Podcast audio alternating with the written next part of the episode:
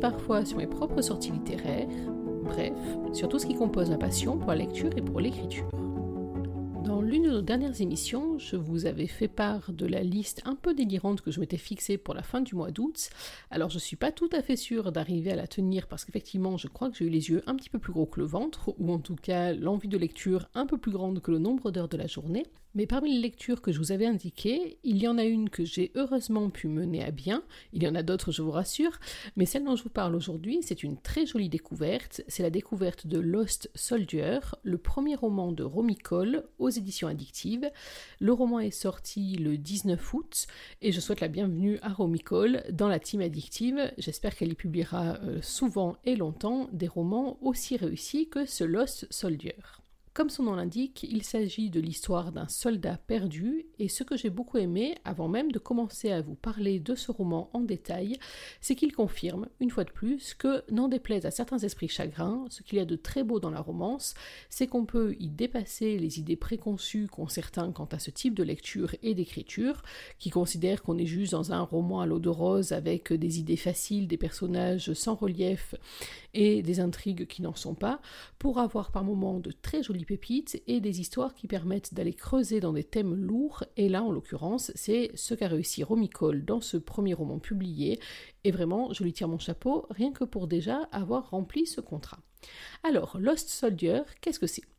C'est l'histoire de Deacon, Deacon St. John, qui est un marine, ou plutôt qui est un ancien marine, un vétéran. Alors attention, hein, vétéran, on n'est pas sur les tranches d'âge sportif, on est sur un homme qui a été démobilisé. Euh, il est jeune, il, est, aborde la trentaine. Il a été démobilisé des Marines suite à un incident de vie, suite à une attaque qui a coûté la vie à tout le reste de son équipe euh, et dont il est le seul rescapé, avec toutes les conséquences qui vont avec, à la fois des conséquences physiques. C'est un homme qui est marqué dans son corps par euh, la guerre et par ses, euh, et par ses blessures. Mais au-delà de ces conséquences physiques, il y a aussi bien sûr des conséquences morales. Et donc, dans ce roman, on va aborder euh, le principe du syndrome post-traumatique, c'est-à-dire de toute la reconstruction psychologique des soldats démobilisés. Alors, c'est quelque chose qu'on a mis très longtemps à prendre en compte pour les soldats qui revenaient des différents conflits. On les prend un petit peu plus en compte depuis le début du XXIe siècle, quoique de manière encore trop peu importante par rapport à la somme des traumatismes euh, accumulés. Mais quoi qu'il en soit, là, on est dans ce cas de figure. Deacon est donc marqué dans sa chair par l'attaque qu'il a subie, par ce qui a mis fin à sa carrière.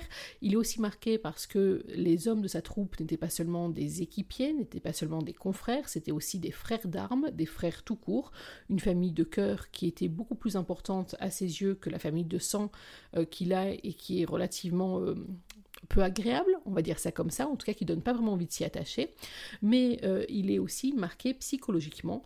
il est marqué parce que le retour ne se passe pas comme il le souhaiterait. Il est marqué par aussi le syndrome du survivant.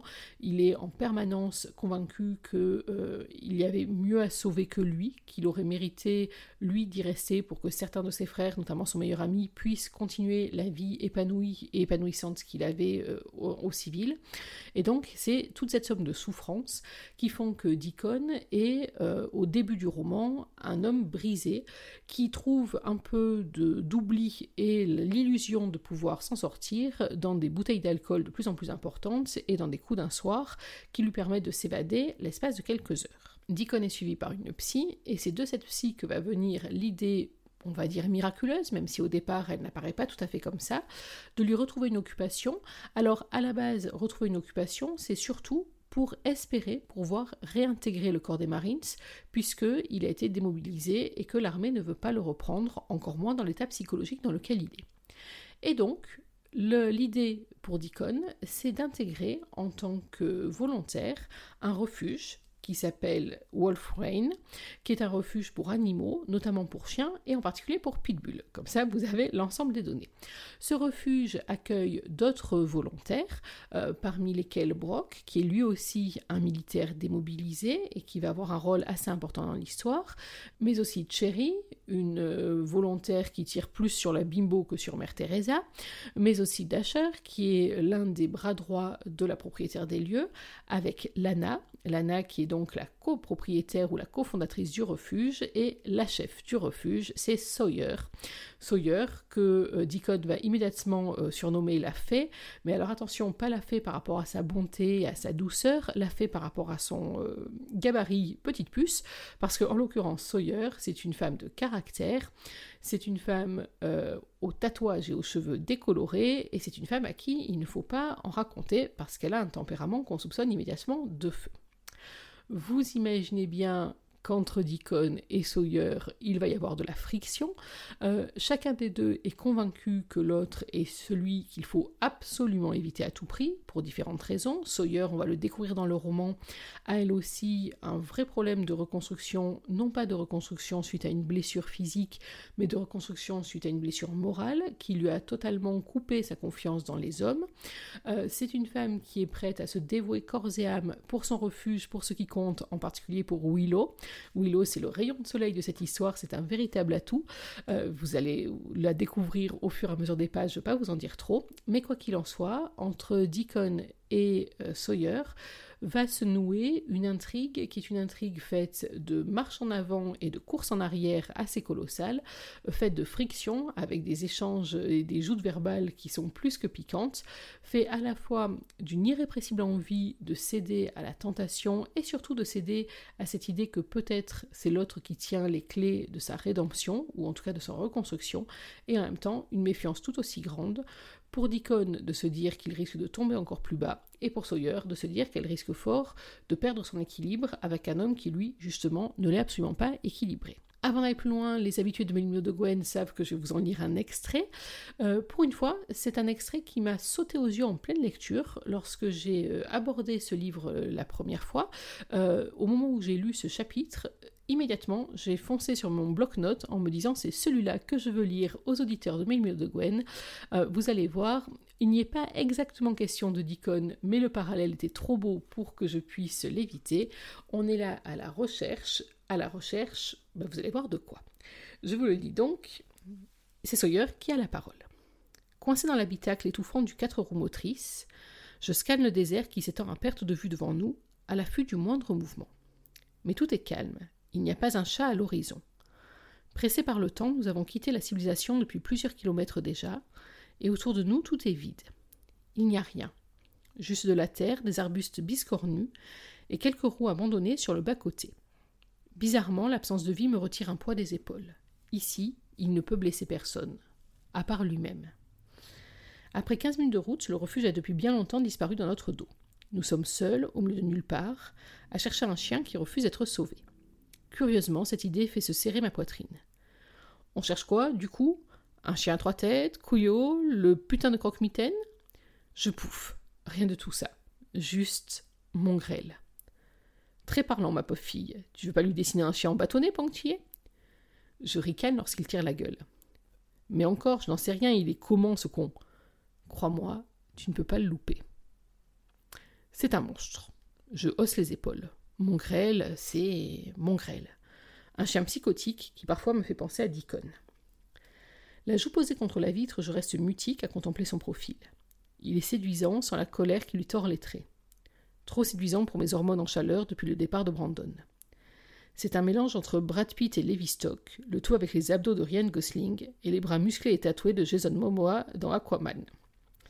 Un pur régal pour les yeux, quoi. Un sourire de sa part et on frôle la surchauffe hormonale. Reprends-toi, ma pauvre fille, tu vas finir par te mettre à baver. Sérieusement, tu ne vas vraiment rien lâcher d'autre, juste que c'est un monstre C'est tout Je ne sais pas, moi, tu n'as rien de plus utile, comme sa couleur ou bien sa taille.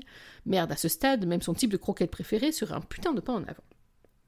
Je ris, je ne peux pas m'en empêcher, même si j'angoisse de ne pas savoir où il est. Il est noir, dans le genre massif, et les croquettes, c'est pas son truc. Il préfère la pâtée, et semble avoir un faible pour le cul de Brock. D'autres informations, monsieur? Je sens le coin de mes lèvres se retrousser vers le haut. Il garde les yeux sur la route, concentré sur sa tâche. Putain, si on ramène un coyote au refuge, ce sera de ta faute, la fée. Un nouveau rire s'extirpe de ma bouche avant de se transformer en long bâillement. La fatigue pulse dans mes veines. Cette journée s'éternise. Alors que je devrais être avec ma fille, à passer une soirée pleine Netflix à enchaîner les épisodes de Pas de patrouille devant une glace au caramel, je suis coincée avec l'incarnation vivante du péché sous une chaleur étouffante. À me morfondre à propos d'un chien qui a blessé mon meilleur ami. Dans d'autres circonstances, j'aurais hurlé Amen et ravalé mes doutes. Mais ce soir, je ne rêvais que de rentrer à la maison et mettre Willow au lit pour prendre un bon bain glacé. Cela dit, il pouvait venir me masser les pieds s'il le voulait. Deacon pousse un soupir. C'est quoi son histoire à lui? Dès que je prononce son nom, on se fige comme si c'était Jack l'éventreur. J'ôte mes pieds du siège, soudain nauséeuse, toute trace de pensée cochonne envolée. Un lourd soupir soulève ma poitrine. On ne m'a jamais demandé son histoire. Jamais. Aucun volontaire, aucun adoptant, personne. C'est comme si ce chien n'intéressait personne, sauf moi. Et à quel prix? Pourtant, lui s'y intéresse. Peut-être qu'il pose cette question juste pour empêcher le silence de s'installer entre nous. Ou peut-être que sous ces airs de gros dur qui ruminent en silence depuis notre départ, il s'y intéresse vraiment. Je n'arrive pas à décider, et je m'en moque. Parce que pour une fois, j'ai besoin de parler. Alors je prends une grande inspiration et me jette à l'eau. Ma langue passe sur mes lèvres. Son regard dérive un instant de la route pour la suivre. Le rouge me monte aux joues. Une vague de chaleur enfle dans mes veines. Mon grêle, mon grêle, c'est l'un des premiers chiens qu'on a réussi à tirer d'affaire grâce à Wolfrain, notre première recrue. Je balaye des yeux le tableau de bord, puis les fais glisser sur son bras tatoué, contemple les dessins gravés dans sa chair, la gorge serrée par l'émotion. Tout est bon pour m'empêcher de continuer. Mes doigts se mettent à trembler lorsque je triture le bouton de la radio, monte puis baisse le volume. Deacon reste silencieux. Il se contente de m'écouter sagement. Ça ne lui ressemble pas, mais c'est ce qu'il me faut. Je déglutis. Son ancien propriétaire était un fumier de la pire espèce. Cet enfoiré n'était pas assez futé pour additionner 2 plus 2, alors il se servait de mon grêle et d'autres pitbulls comme chien de combat. Le dégoût me tord la gorge. Le pire, c'est qu'il se faisait un fric pas possible, plus que ce que je gagne tous les mois, mais inutile de te dire où passer la moitié de son argent. Au fil des années, j'avais appris à détester l'homme et ses travers. Quand on arrivait chez lui, juste après avoir gagné le procès, la moitié des chiens étaient déjà morts. Le jugement s'était éternisé, c'est trop tard. Ce fils de pute avait injecté de la mort aux rats dans leur bouffe et avait mis les voiles avant de pouvoir être arrêté. On a pu en sauver seulement deux. L'amertume laisse un goût acide dans ma bouche. Le fils de pute Sa voix monte dans les aigus et c'en est presque comique. Mais il n'y a rien d'amusant dans cette histoire, c'est sérieux, trop sérieux. Les jointures de ses mains sont blanches tellement il serre le volant. Quand ils sont arrivés, ils étaient dans un toit pitoyable, maigre, couturé, agressif. C'est pour ça qu'on les a baptisés respectivement Crâne et Mongrel. Crâne était encore un chiot. Il en a fait baver, mais il était assez jeune pour qu'on puisse reprendre son éducation et lui trouver une famille assez vite. Brock et sa petite fille Ava ont craqué sur lui à la seconde où ils l'ont aperçu. Mongrel, lui. Je peine à articuler la suite, parce que la voix à voix haute, c'est l'abandonner, c'est renoncer à le sauver. Lui, il était trop brisé. Personne ne pouvait l'approcher. Au début, je pensais vraiment qu'il allait finir par se calmer, tu sais. Je pensais vraiment que sa rage contre l'homme allait régresser. Quel idiote, putain. Je lâche un rire sans joie. Deacon me jette un regard encourageant. Alors je prends sur moi pour poursuivre, même si chaque mot fait grincer de tristesse mon cœur. J'ai besoin de me confier. J'ai besoin de mettre des mots sur ce que j'ai sur le cœur, de cracher une vérité que je refuse de m'avouer. Elle n'a fait que grimper. Sa haine, je veux dire. Merde, on ne peut même pas l'approcher sans qu'il nous chie une pendule et essaye de nous arracher un bras. Brock y a laissé un morceau de fesse, d'ailleurs. Avant de continuer, je prends une inspiration, la gorge saturée. Les premières semaines, j'ai essayé de l'amadouer. J'ai passé des nuits entières dans la cage d'à côté, à croiser les doigts pour qu'il finisse par s'habituer à ma présence. J'appuie l'arrière de mon crâne contre l'appui-tête et incline celui-ci pour pouvoir continuer à le regarder. Je suis épuisé autant émotionnellement que physiquement. Mais je suppose qu'il a fini par baisser les bras. Deacon quitte la route des yeux pour m'observer. Je me contente de hausser les épaules. Il n'y a pas que les hommes qui baissent les bras quand les choses deviennent trop compliquées à gérer. Les chiens le font aussi. Mais eux, ils n'essayent pas de se foutre en l'air comme des lâches. Ils deviennent juste agressifs pour se protéger. Son corps se tend. Un masque imperméable tombe sur ses traits. Je grimace. J'avais oublié à qui j'avais affaire l'espace un instant. Quel tact, Sawyer Bravo Pauvre idiote Je murmure un désolé écorché.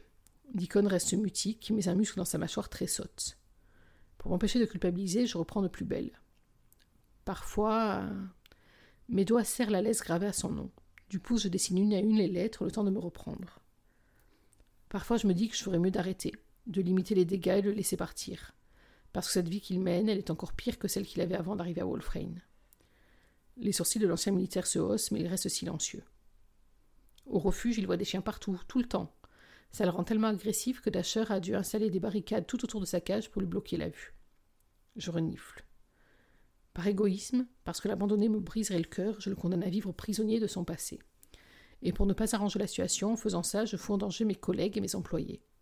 Sauf que je n'arrive pas à me résoudre à juste euh, le laisser tomber. Je serre les poings rongés par la honte. Bon sang, tu dois te dire que je suis une sacrée idiote, hein. Je pleure sur un stupide chien. Du revers de la main, j'essuie mes joues détrempées.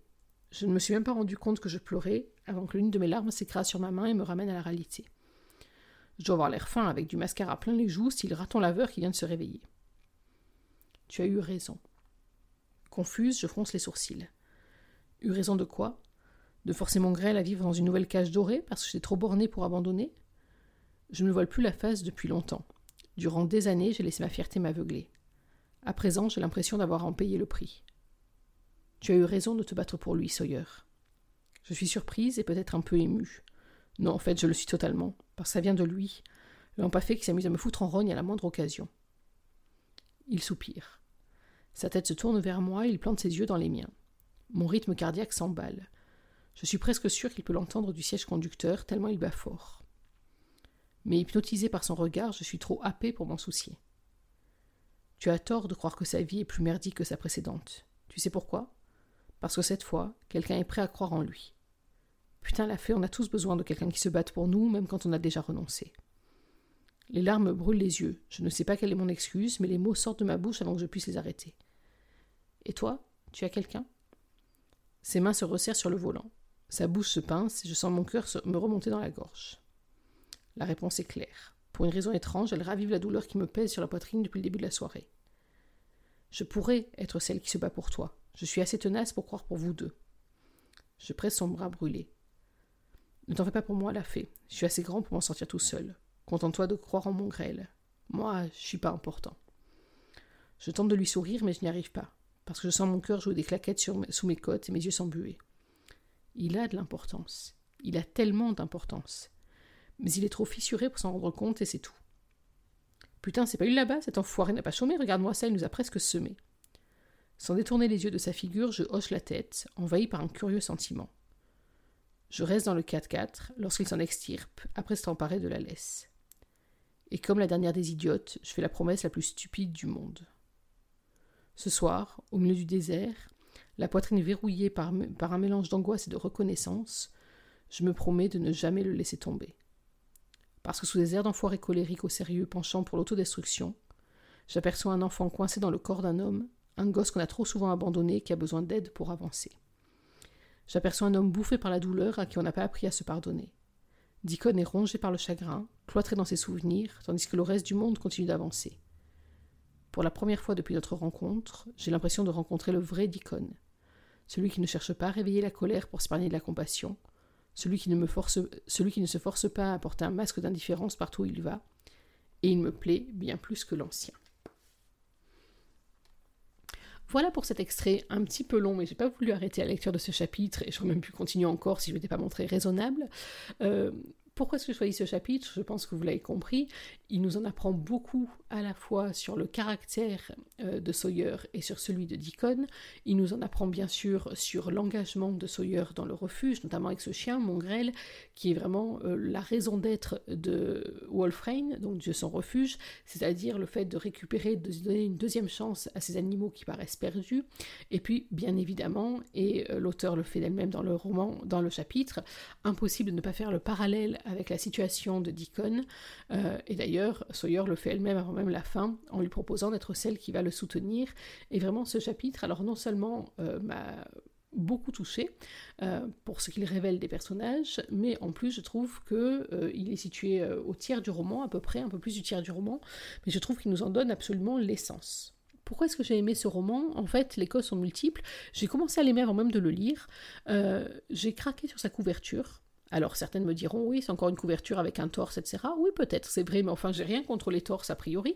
Mais euh, surtout, il se dégageait de cette couverture-là un petit quelque chose, je sais pas, alors si vous l'avez en vue ou si vous l'avez en visuel, euh, entre ces teintes d'un bleu très froid, cette police qui donnait l'air d'être complètement euh, éclatée, d'être fissurée comme l'est la vie de Deacon, le titre, Soldier, tiens, ça changeait un petit peu. C'est vrai que j'aime bien les romances qui se passent dans le milieu militaire. Finalement, je n'en lis pas forcément des tonnes, mais généralement, je suis pas déçue lorsque j'en aborde. Donc, il y a eu déjà cette première rencontre visuelle. Et puis, vous le savez, moi, je suis euh, une lectrice à résumer, donc je suis allée lire le résumé qui accompagnait ce titre.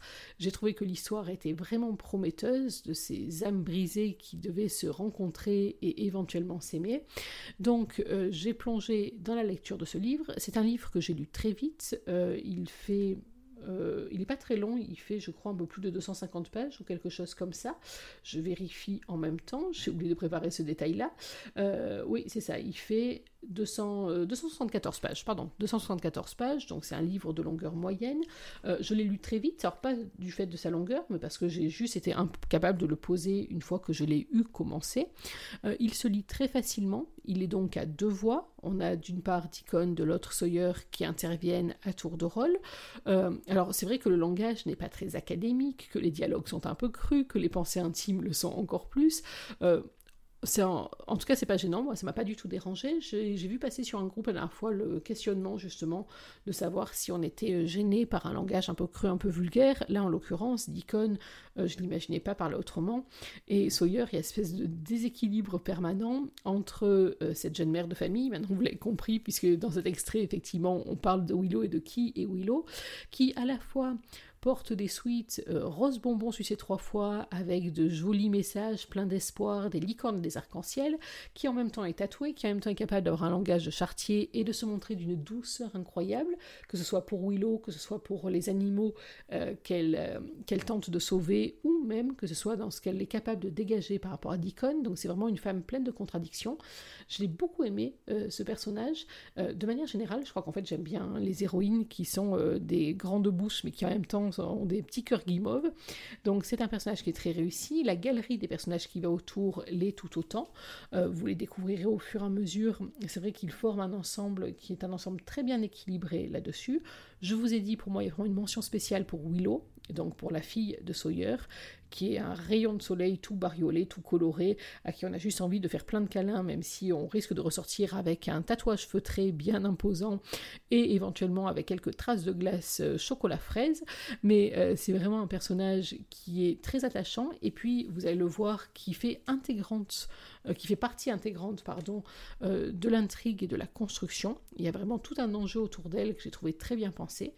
Je vous l'ai dit en préambule, j'ai beaucoup aimé aussi la thématique abordée dans ce roman. Alors, bien entendu, là, elle a un cadre précis qui est le cadre de l'armée, mais euh, lorsqu'on parle de personnes brisées, on pourrait l'associer à tellement d'autres domaines que forcément il y a un endroit ou un autre qui nous parle, euh, qu'on peut transposer sur des situations euh, plus proches. Donc j'ai trouvé qu'il y avait beaucoup de délicatesse et de désespoir. Oui, délicatesse et désespoir, ça peut paraître contradictoire, mais c'est ça. Il n'y a pas de voyeurisme dans la manière dont Romy Cole traite du désespoir de Deacon. Par contre, il y a une véritable plongée jusqu'au tréfond de son désespoir. C'est quelque chose que j'ai trouvé extrêmement touchant. C'est un personnage, je l'ai dit, qui est couvert de cicatrices à l'extérieur et qui en a, je crois, encore plus à l'intérieur et j'ai trouvé que euh, le rendu de ce personnage était euh, parfaitement réussi, et en tout cas, moi, m'a beaucoup ému, euh, et je crois, pour avoir commencé à lire un peu les retours de ceux qui ont eu la chance de lire ce Lost Soldier, que c'est une opinion qu'on a partagée sur la manière dont l'auteur a su traiter cette avec sensibilité cette situation vraiment pas facile, sans tomber ni dans la pleurnicherie, ni dans le sensationnel, ni dans au contraire euh, l'hyper-réalisme. Enfin, il y a vraiment tout un équilibre. Je n'ai pas eu la version première puisque ce roman avait commencé à être publié sur Wattpad, donc je ne sais pas exactement quelle est la teneur du travail rédactionnel qui a été fait sur l'idée d'origine de Romy Cole. Je sais avec quelle éditrice elle a travaillé, parce que j'ai eu la chance de travailler aussi avec elle sur un de mes titres, et je ne doute pas que le binôme entre Romy Cole et son éditrice a permis de sublimer l'histoire du départ, mais en tout cas, et la matière et le rendu sont parfaitement réussis. Et puis, euh, avant de clore cette chronique, je ne résiste pas à l'envie de vous en lire encore une petite, mais vraiment une toute petite citation, promis cette fois-ci. C'est facile de crever, Sawyer, si facile. Une balle et c'est terminé, une balle et tu n'existes plus. Terminé. Vivre, ça par contre, c'est tellement plus dur. Voilà, quand je vous disais que ce roman s'adresse bien entendu euh, à cette situation particulière de ce soldat vétéran, de ses blessures et de sa lutte pour la reconstruction, mais qu'il pouvait aussi s'adresser à plein d'autres situations, à plein d'autres personnes, je crois que euh, cette phrase-là, cette citation-là le résume. Euh, Lost Soldier, c'est un roman qui à la fois peut être très dur, parce que plongé au cœur du désespoir de Deacon, moi ça m'a serré l'estomac à plusieurs reprises, et en même temps c'est un roman qui est une véritable lueur d'espoir, fragile, ténue, euh, mais qui brille d'une intensité assez remarquable.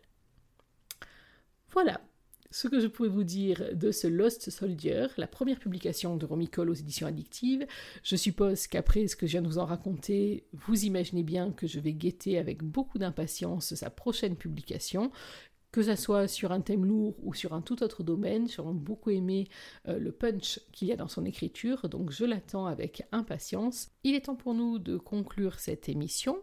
Je vous retrouve dans quelques jours pour vous reparler d'une prochaine lecture ou d'un prochain thème peut-être même d'une maison d'édition, d'un auteur. En tout cas, j'ai encore plein de choses à vous raconter. J'espère que vous avez pris autant de plaisir à écouter cette émission que j'en ai pris à la composer. Avant de nous quitter, je vous rappelle qu'une journée sans lecture, c'est une journée à laquelle il manque quelque chose. Alors d'ici notre prochain rendez-vous, je vous souhaite de prendre soin de vous, d'être heureux et surtout n'oubliez pas, lisez.